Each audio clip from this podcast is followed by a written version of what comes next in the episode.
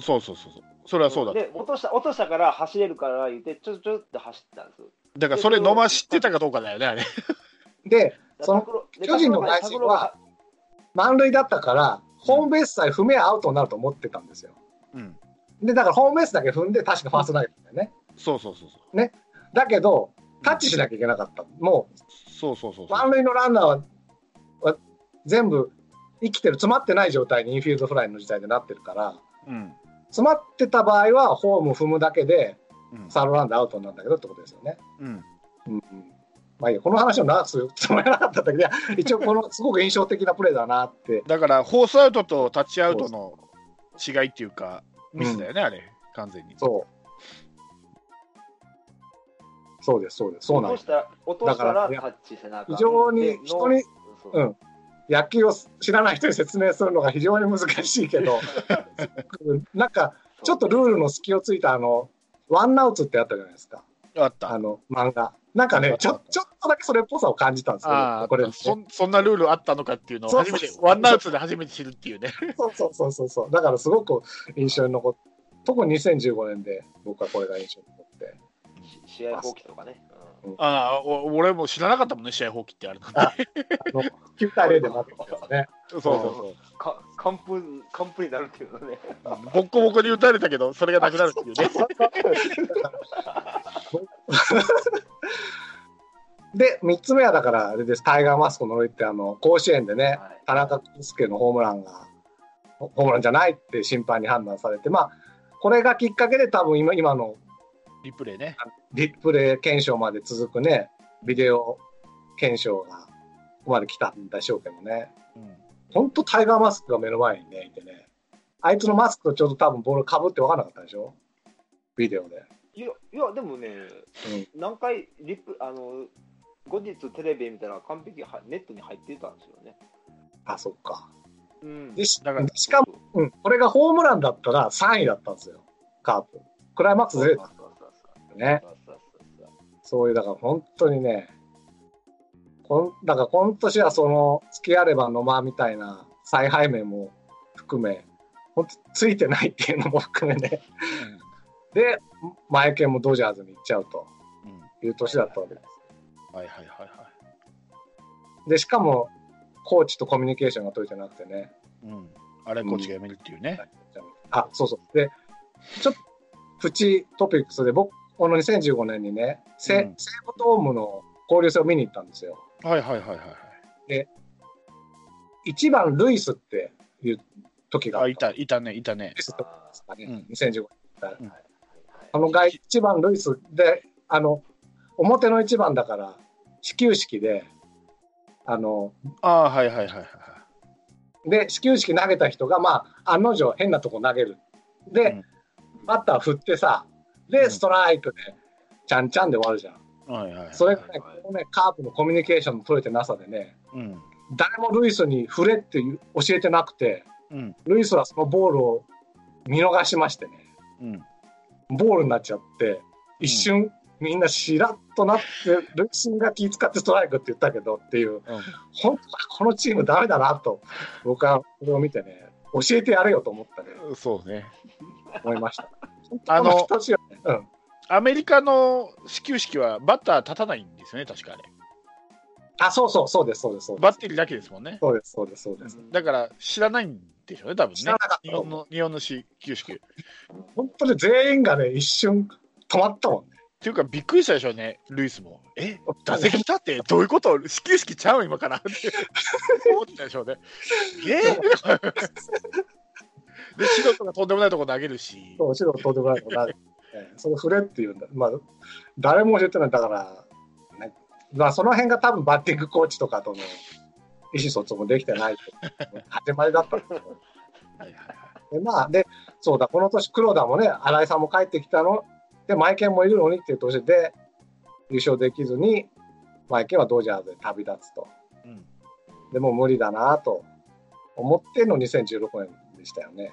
はいはいはい。日本です2015年ね。今のは2016年。ねがっかり4位でした。はい。もうタイガーマスクさえなければクライマックス出てた4位でした。タイガーマスクだけの原因でもないですけどね。審判だ審判だね。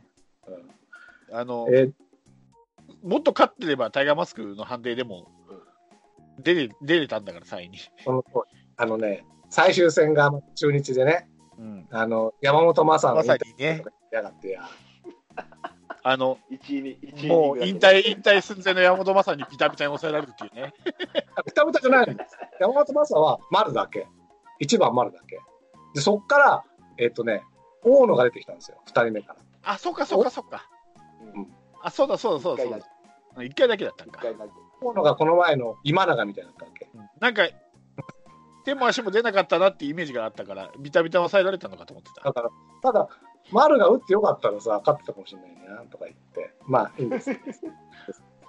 で、ただもう、本当にね、悲しい気持ちで、僕は悲しい気持ちで、どうし、その、持ってき場がなくて、ポッドキャストを開いたらカープキャストがあったんですよね。はいはいはい。2015年を振り返り、で2015年から聞き始めて、僕は、うんカープキャスト。で、メールを送るようになったと。はい。いう2016年の、じゃあトピックスをいきたいと思います。はいはい。はいはい。えー一つ目は、まあ、これはもう、花聞く丸、完成。はい。二つ目は、200本と、あ、ごめんなさい、2000勝、もうちょちょもう2000勝って。200勝と、もう早いな。ごめんなさい、200勝と2000本。ね。はいあ順番逆かな。うん、で、3番は、神ってる。はいはいはい。あ4は、8.7の大逆転。はい。8月7日の大逆転。そして、5はちょっとこれ僕指摘なんですが、1万1回目は来るということで。これは5がある5があるのね、今回はね。4までじゃなくてね。後で説明します。1割のね、田中まはね、もはいはうこの年、これがもうある種原動力とい。そうですね。完成したってことですね、これから。うん完成うんし、そしてやっぱり勢いに乗せてくれたのが、まず新井さんの2000本はい。半達成、はい神宮でね、はいはいあのたセブンさん高山が、高山が取るからね。セブンさんたちが見に行ってたこれこれでもかいぐらい高山にやってましたけどね、俺は。ズムスターの試合では1999本で終わり、うん。私が見に行った神宮で達成してくれたというですね、もう素晴らしい、嬉しかったですね。ただまあ、この時は全く優勝するなんて思ってなかったけどね。まあね。ちちなみにこの2000本の時には、えー、聖夜、エルドレッド、堂林の3連発が、3ああ、連発そうか。ありましてそうだね。神宮でのね。そう、3連発なんてもう初めて見たね、あれは。うん、で、こっちは松田でやってくれた、えー黒田の200勝。そうですね。うんこれは見に行った人います？いません。いませんか。はい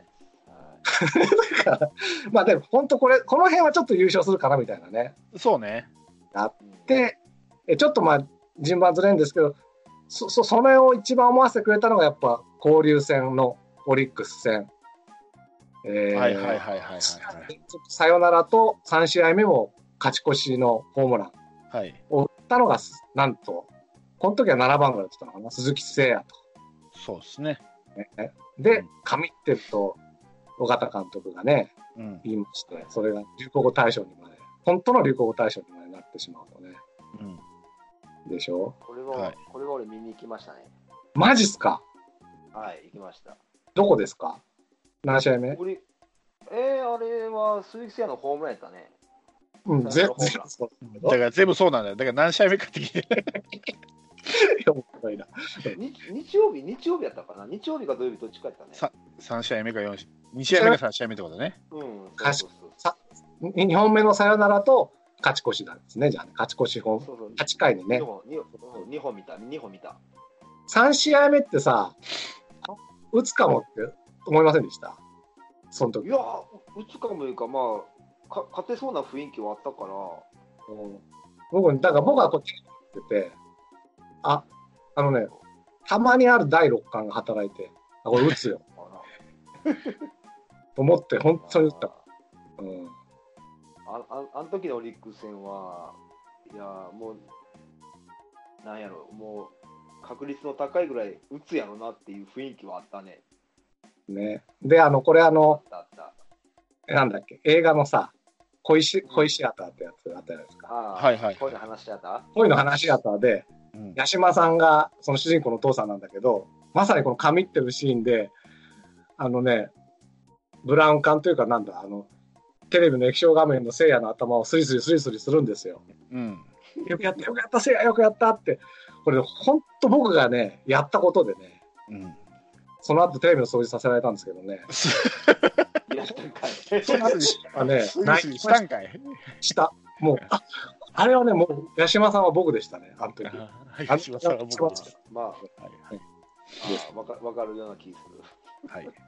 そしてもう一つやっぱ感動というと、やっぱ8月7日のね、うん。大逆転。あのうん、巨人に3.5ゲーム差されちゃうか、5.5に引き離すかっていう試合で、しかもその前の2試合連敗しててね、巨人そう。ですね。うんしかも、前の回に勝ち越しのホームランかなんか打たれて1点差で負けてて、うんからの菊池のホームランだっけ？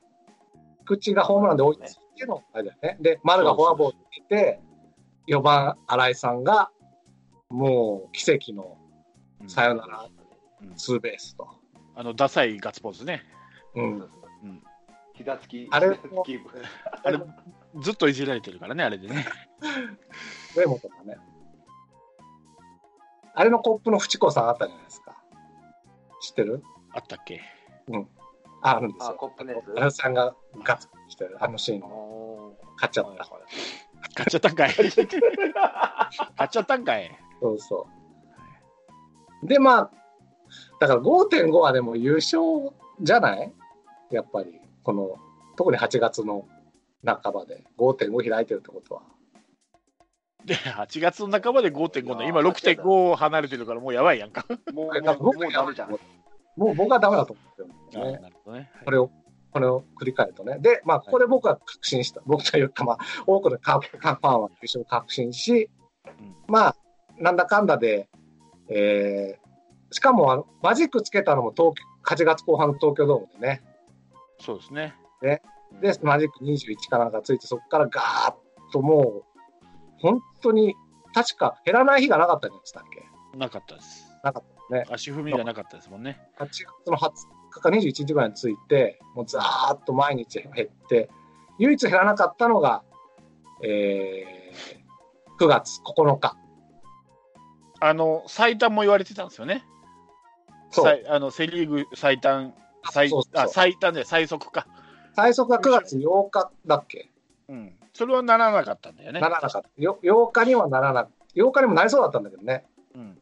でも巨人が勝っちゃって、8日でもセムさん言ってたんでしょ ?9 月8日。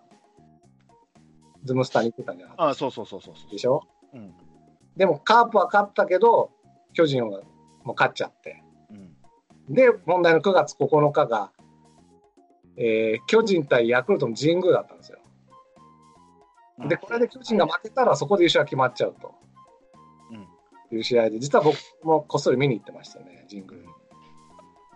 で、大大竹を密かに応援してたら大竹が勝ってくれてね。カンちゃんあ、ーそうやね。感謝がね。応援したかもしれない、僕。うんあの人生で大竹を。あれほど応援したことはない。でも一応、ヤクルト側に座ってたんで、もう、あれだよ、心の中だけで、うんうん。地蔵のように見てるっていうね。じ 地蔵のように。ごめんなさい、あの日は本当、広島ファンなのに座ってしまいまして、ごめんなさい。はい。ということで。で、9月10日ですと。はい。ここで、さっきの5番目の1万1回目が来ると。うん。でこれ、あの、ドリカムの何度でもっていう歌で、い1万回ダメでヘトヘトになっても1万1回目は来るっていう。1万1回目に何か変わるかもしれないっていう歌詞があるんですけど、はい。はこの9月10日の先発は黒田博樹。うん。いで、この黒田が、えっ、と、6回まで投げるんですけどね、はい。この6回のツーアウトが、黒田の日米通算1万回目のアウトだったああ、そうですね。うんはいで、最後は、えっと、ギャレットだっけ？なんか、ギャロップみたいな、なんか名前忘れちゃったの。巨人のギャレットがギャロップだかなああ、ギャレットいたね。いたいたいた。じゃないかもしれないけど、それがセンターフライで打ち取ったのが、えっと、1万1回目の日米通算アウトで、そこで黒田が降板して、うん。まあ、後続に渡すんですけど、つまり、1万1回目のアウトを取ったことによって、カープが優勝したと。はいはいはいはい。つまり1万1回目は来るんだっていう、あのドリカムの歌をですね、うん黒田博之が証明したって、これ僕ツイッターしたらね、結構うんドリカムファンからいいねが出まして、ちょっと記念のあれなんですけど、一応これカープキャストにもその時メールしてますんでね、よろしければバックナンバー聞いていただくと。全く覚えてないですね。読み上げた曲がないです。あのセブンさんってなかった。あの、マックスさんと竹丸さんしか出てない回で。ああ、そうなんかあの。だったら、おお覚えてないはずだわね。う んその前にわちゃわちゃみんなでさ、優勝、なんか伸びながらおめでとうって言ってた回はあったじゃないですか。うん、あった。で、それがあんまり音声が良くないからってもう一回なんか取り直したみたいな方で取り上げてくれて、あでそれも嬉しくて、僕一番、今まで書いたメールで秀逸ですね。これは。あ、出た。自画自賛。なんですけど、なんか他に2016年、思い出とかありますかね？まあ、思い出いっぱいあるんですよね。2016年ですか？うん。2016年も25年ぶりの優勝。う、もうそうしかないでしょ。ない。もうそれでお腹いっぱいっすわ。2015年は。で、まあ、あとは黒田の引退がね。ああ、そうだね。そうだね。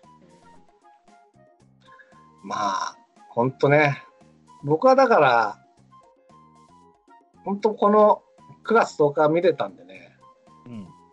もういいです。そんなに負けても。ちょっと、ちょっと何言ってるか全然わかんないです。っていうぐらい、と思ってたんですよ。はい。ね。まあ、日本シリーズはちょっとがっかりしたけどね。まあね、まあね。うん、たんです。じゃあいいですか？次の人。はい、い年いですよ。はい。もう無理だろうなと、もうん。う、たった1年の奇跡なんだろうなと、もう黒田も引退引退しちゃったしね。と思ってた2017年、平成29年と。いうことで、じゃあこのトピックスをいきたいと思います。えー、丸一、七夕の奇跡。ね。丸二、京セラ大地と破った。この間も京セラ大地投げてたな、京セラで。そう、勝つでしょ、京セラでやっぱりね。大事なんだよ、やっぱりねうん。で、3、これあんま言いたくないんだけど、まあ、カープアカデミーの申し子。ね。うん。今はちょっと言いたくなかったなと思って、もう前から書いて。4がハマスタの惨劇と。ああまあ、一応で、トピックスにはやらなかったけど、一応甲子園で優勝しましたと。あ。はい。2連覇です。はい。うんで、このハマスタの惨劇は2つがあってね、あの、聖夜が骨折してからの、あの、3回連続サヨナラ負け、8月のね、うん。と、あ、ハマスタじゃないか。そうか。ごめんなさい。です。ごめんなさい。ハマスタの関係はそうでした。で、はい結局 CS にも負けちゃったなっていうのもちょっと含めようと思って。ハマスタじゃないね。うん、CS です。ごめんなさい。CS、ハマスタ、優勝してるのにハマスタやることない。まあ、とりあえずだからやっぱ一番目は七夕の奇跡ですよ。うんうんうんうん神宮球場ね。うん。はい。えっと、5点差をライアン、西武の、西武西武というか、あの、しヤクルト守護神のライアン小川から5点差をひっくり返して、最後は新井さんのスリーランでサヨナラ勝ちとうん。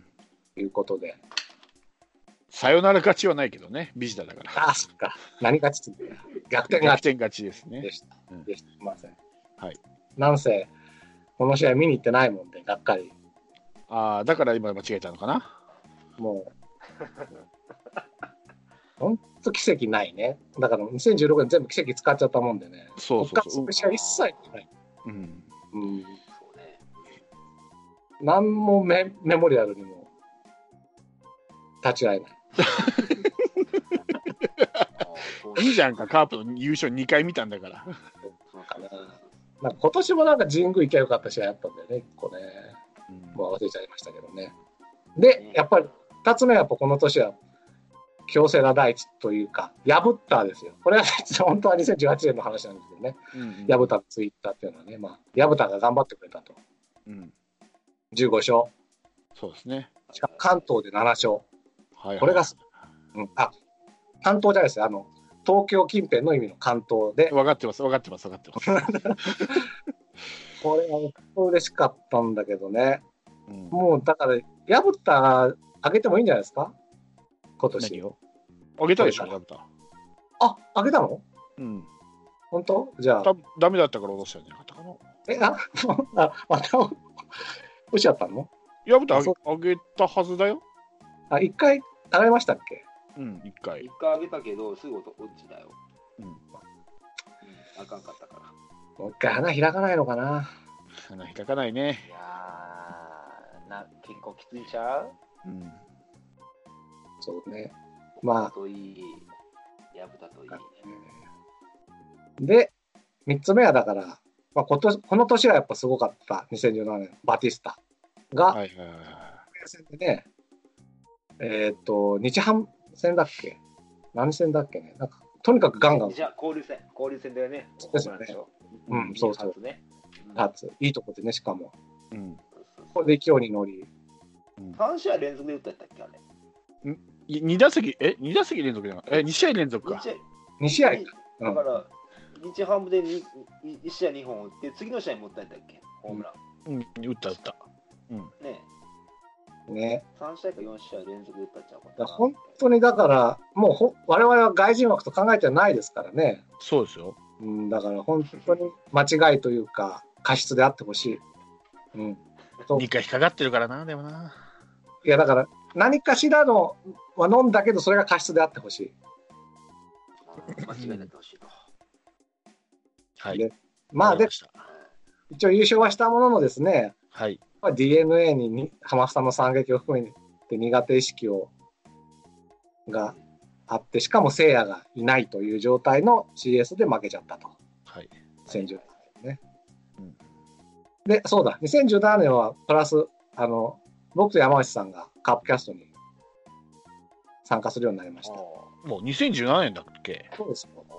お、はい。だって強制は第一って言って言ってるんですから。そうだよね。でしょ？うん。うん。この競争大地って僕が見に行った試合ですわ、お、じゃあすごい繋がってるじゃないですか。はい。うん。そうそうそうあれもあったんだよね、でも今年ね、あの、山内さんが見に行った、あの、9点差ひっくり返ら返されるんですよね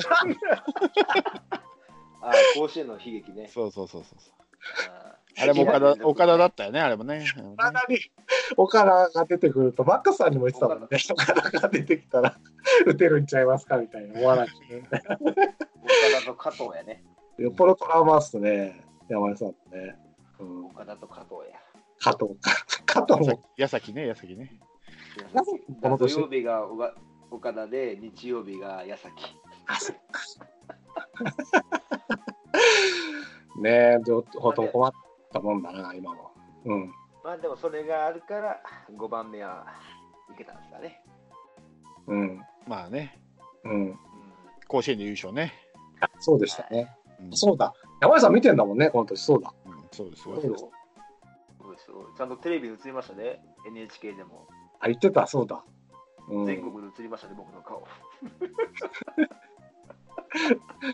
いやいや、すごいすごいいい席。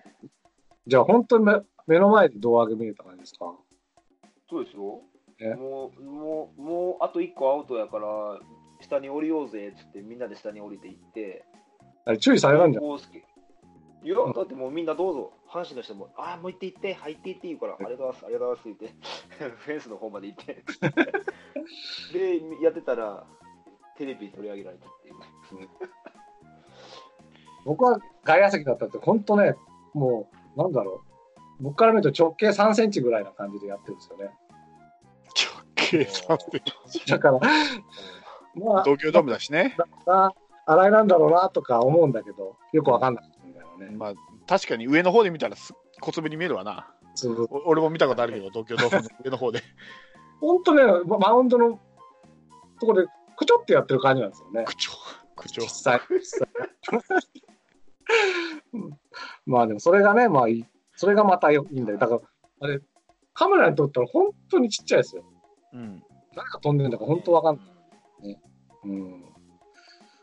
で、まあ、とりあえずね、2連覇と。はい。はい連覇ながら、短期決戦には弱いぞと。あらら。うんまあ、結果の言わ言わなくなりましたからね、この辺は。ちょっと成長したかなと。それでね。で、で、2018年ですよ。で、2018年、僕は絶対優勝無理だと思ってたけど、お二人は絶対いけるって言ってましたね。頭から。ね。はい。出ない限りってね。まあ、で、その通りになったんですが、まあじゃあ一応2018年のトピックスです。えー、はい丸一、丸のいない春。丸二、さよなら男、下鶴光。丸三、救世主、フランスは。うん。丸四、27年ぶり、地元胴上げ。はいはいはい。丸五、さよなら新井さん、さよなら窓義弘ということでございます。うん。まあ、だから、2018年の冒頭はね、今年をちょっと予感させるんじゃないけど、丸が離脱したわけですよね。うん。で、その試合を俺見てましたからね。離脱した。うん。おーあれは確か、スライディングでね。だけど、あれじゃなかったっけな。あの、絹がさ、あ幸男の追悼試合みたいな感じじゃなかったっはいはいはいはいはい。5月かな？うん、そうですね。け ?4 月の終わりぐらいだよね、4月確か。うんうん。で、えー鈴木誠也が、なんかホームラン打ったんですよ、満塁ホームランを。なんか。うんうんうんうんうんそうそうそうそうそう、阪神戦でね。うんそうそうそうそうそう。そうそうそうそう。そうそうそうそううん。なんかライナーかなんか取りに行ったんでしたっけ？そうそう、ギリギリのやつをね。なんかそうそうね、でで、スライディングして、足ひねった。ももっつったかな？もなんかね、なんかね。そうそうそうそうそう。巨人のけ丸でしないな。こう、4月の後半ぐらい見に行ってた。で、割と阪神戦が多くて、うんだから俺、あの、あれも見てるんですよね。あの、黒田が藤波にぶち切れた分も見てますからね、球場で。あれからもう藤あれ以来の一発だっていう噂もありますけども。そういえばあれですあのこのこの年、我々3人で見に行った試合も阪神戦でしたね。うん、土砂降りのね。どうしたも最初から最後まで阪神ファンですからね、山内さんがね。そうだよ。あれ、あの、西岡出た時が一番喜んでましたよ。うん、そうそうそうそ西岡や言って。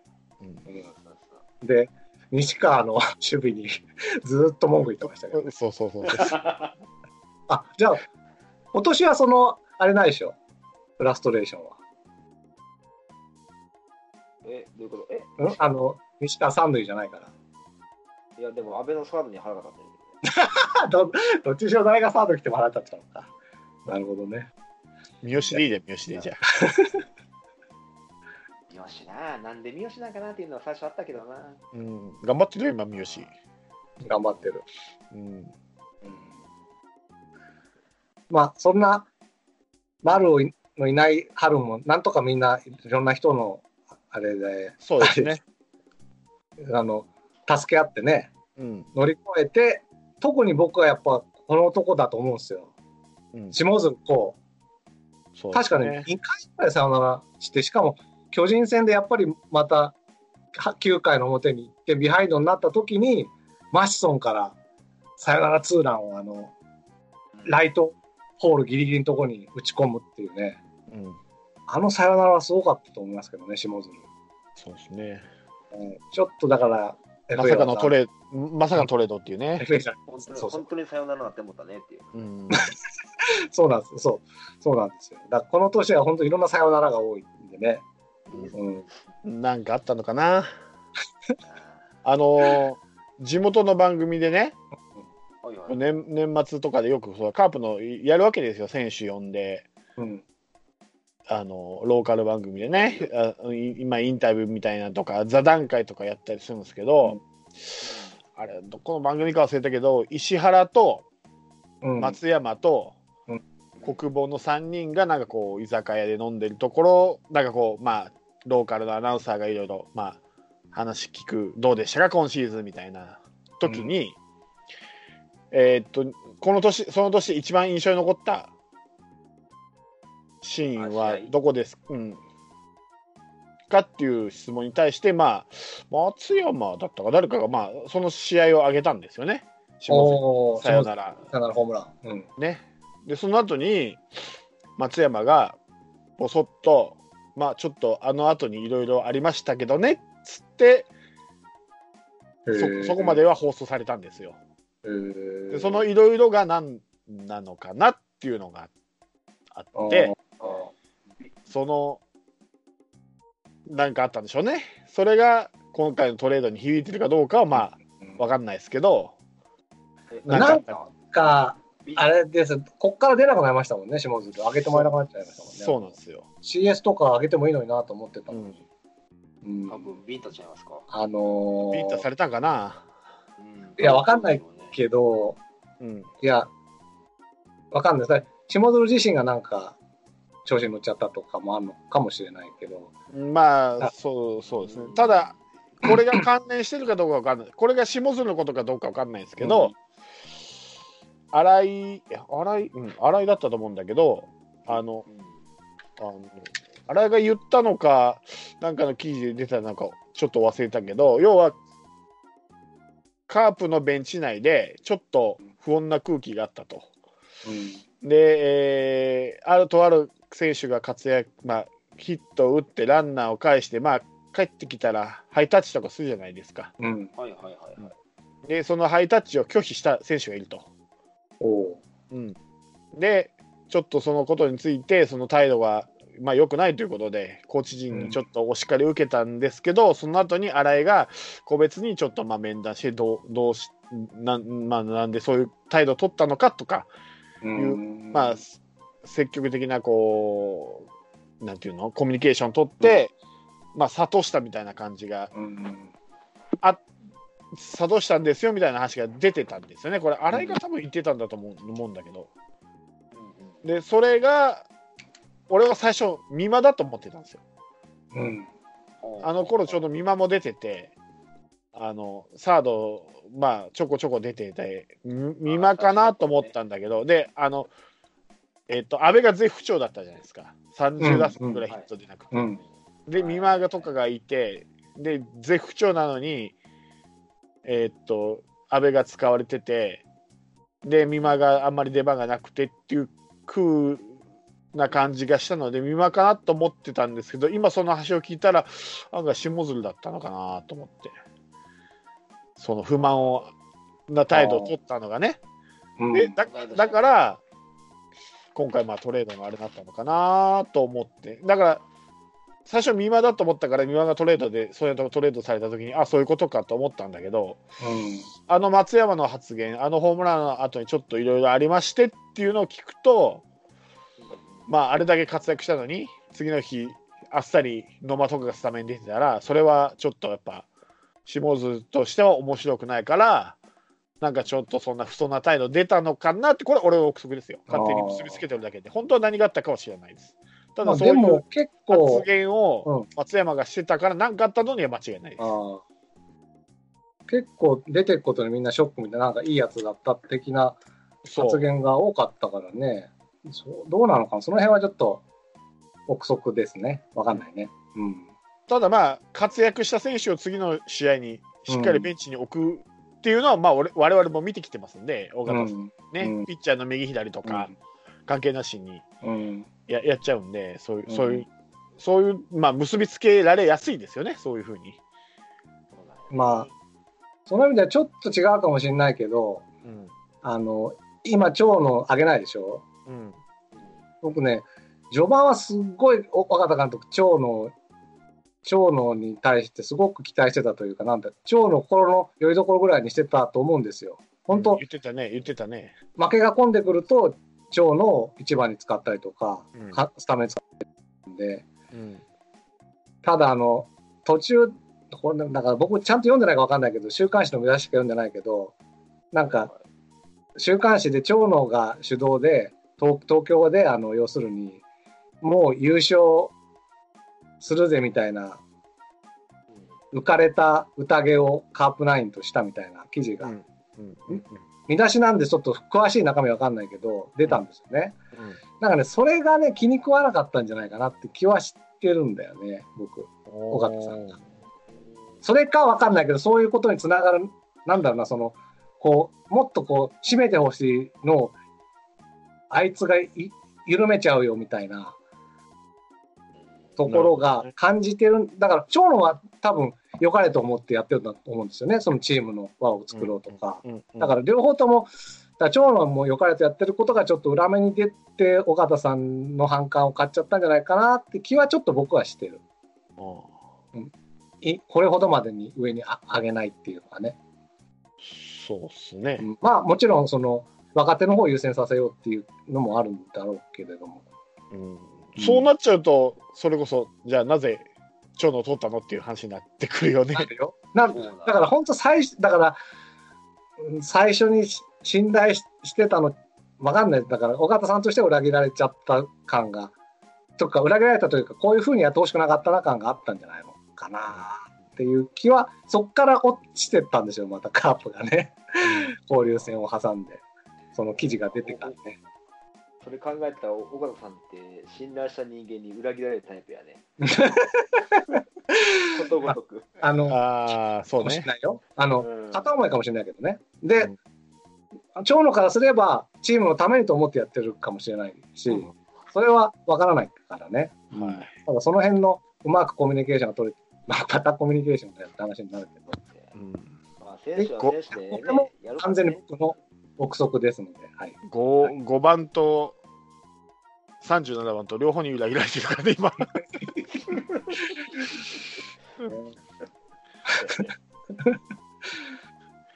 まあ、まあ、なんかさ37番とのごたごたの時に止めに入ったのが5番で、その腹いせで落とされてとかって言われてるけどね。次の日だからね、落ちたの。あーまあ、そうやね。うん、うん、あのごたごたの次の日に落ちてんだから。でも多分それだけじゃないんですよ。うんだから、なんか積もり積もった。まうん。あ、ありやろね。うんうんまあ、それでも使ってんねんからね。しゃあないですね。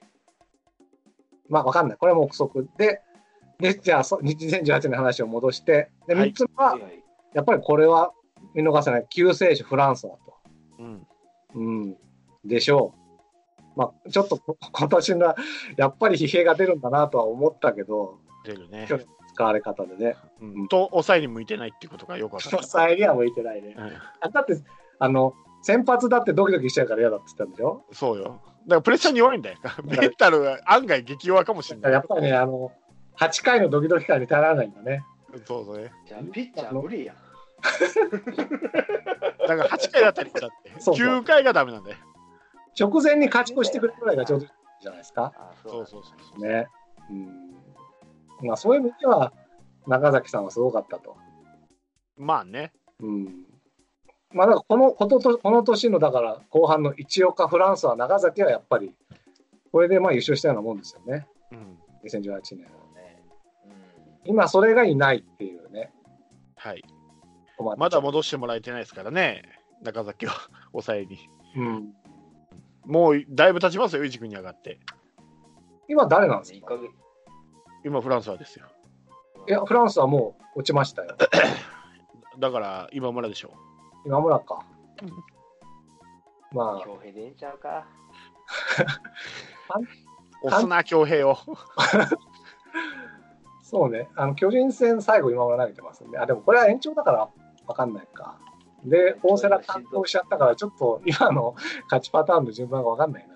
うんまこここも多分悩んでます、相当ね。今はね。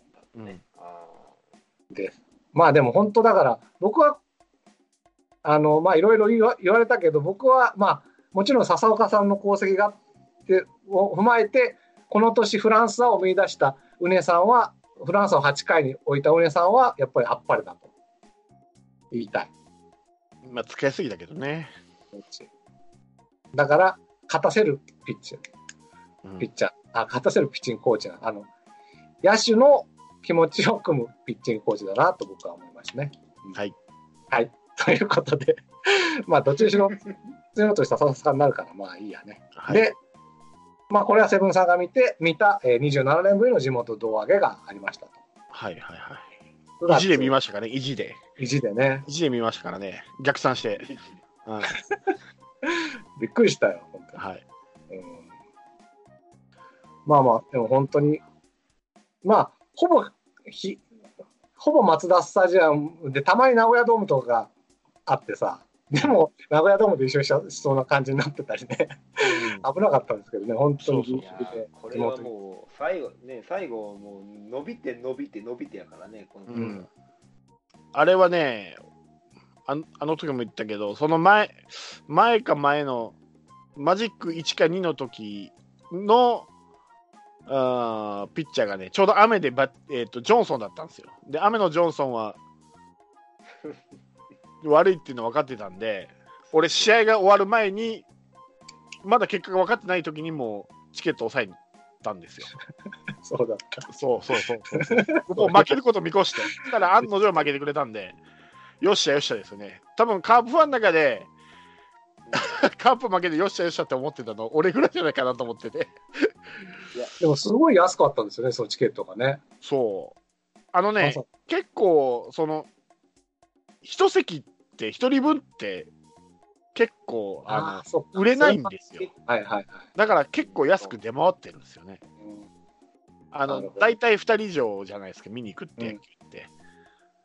だから、うん、1枚って結構ある穴なんですよ結構じゃあもう、特にこれからあんま優勝しそうにないんで、ここのマツダスタジアムの、あれは狙い目ですね、あの、金券ショッうん、プ。ね。ううん。こんなこと言っていいのか知らない。ん、まあまあよくないですよ。本当はよくないです。よ ああいうこと。本当はよくないんですけど転売みたいなのはよくないんですけどまあ、まあね。でも転売にしても損すりゃいいじゃん。だから、うんもうこうなったらね。うん。う んどどういうこいや、だからもう原価割れすりゃいいじゃんと思って。と原価は割れないでしょ。割れないでしょ。しないんだ。それ以外じゃ売らないでしょ。それ原価割れはしないですと当日とか原価割れしないの？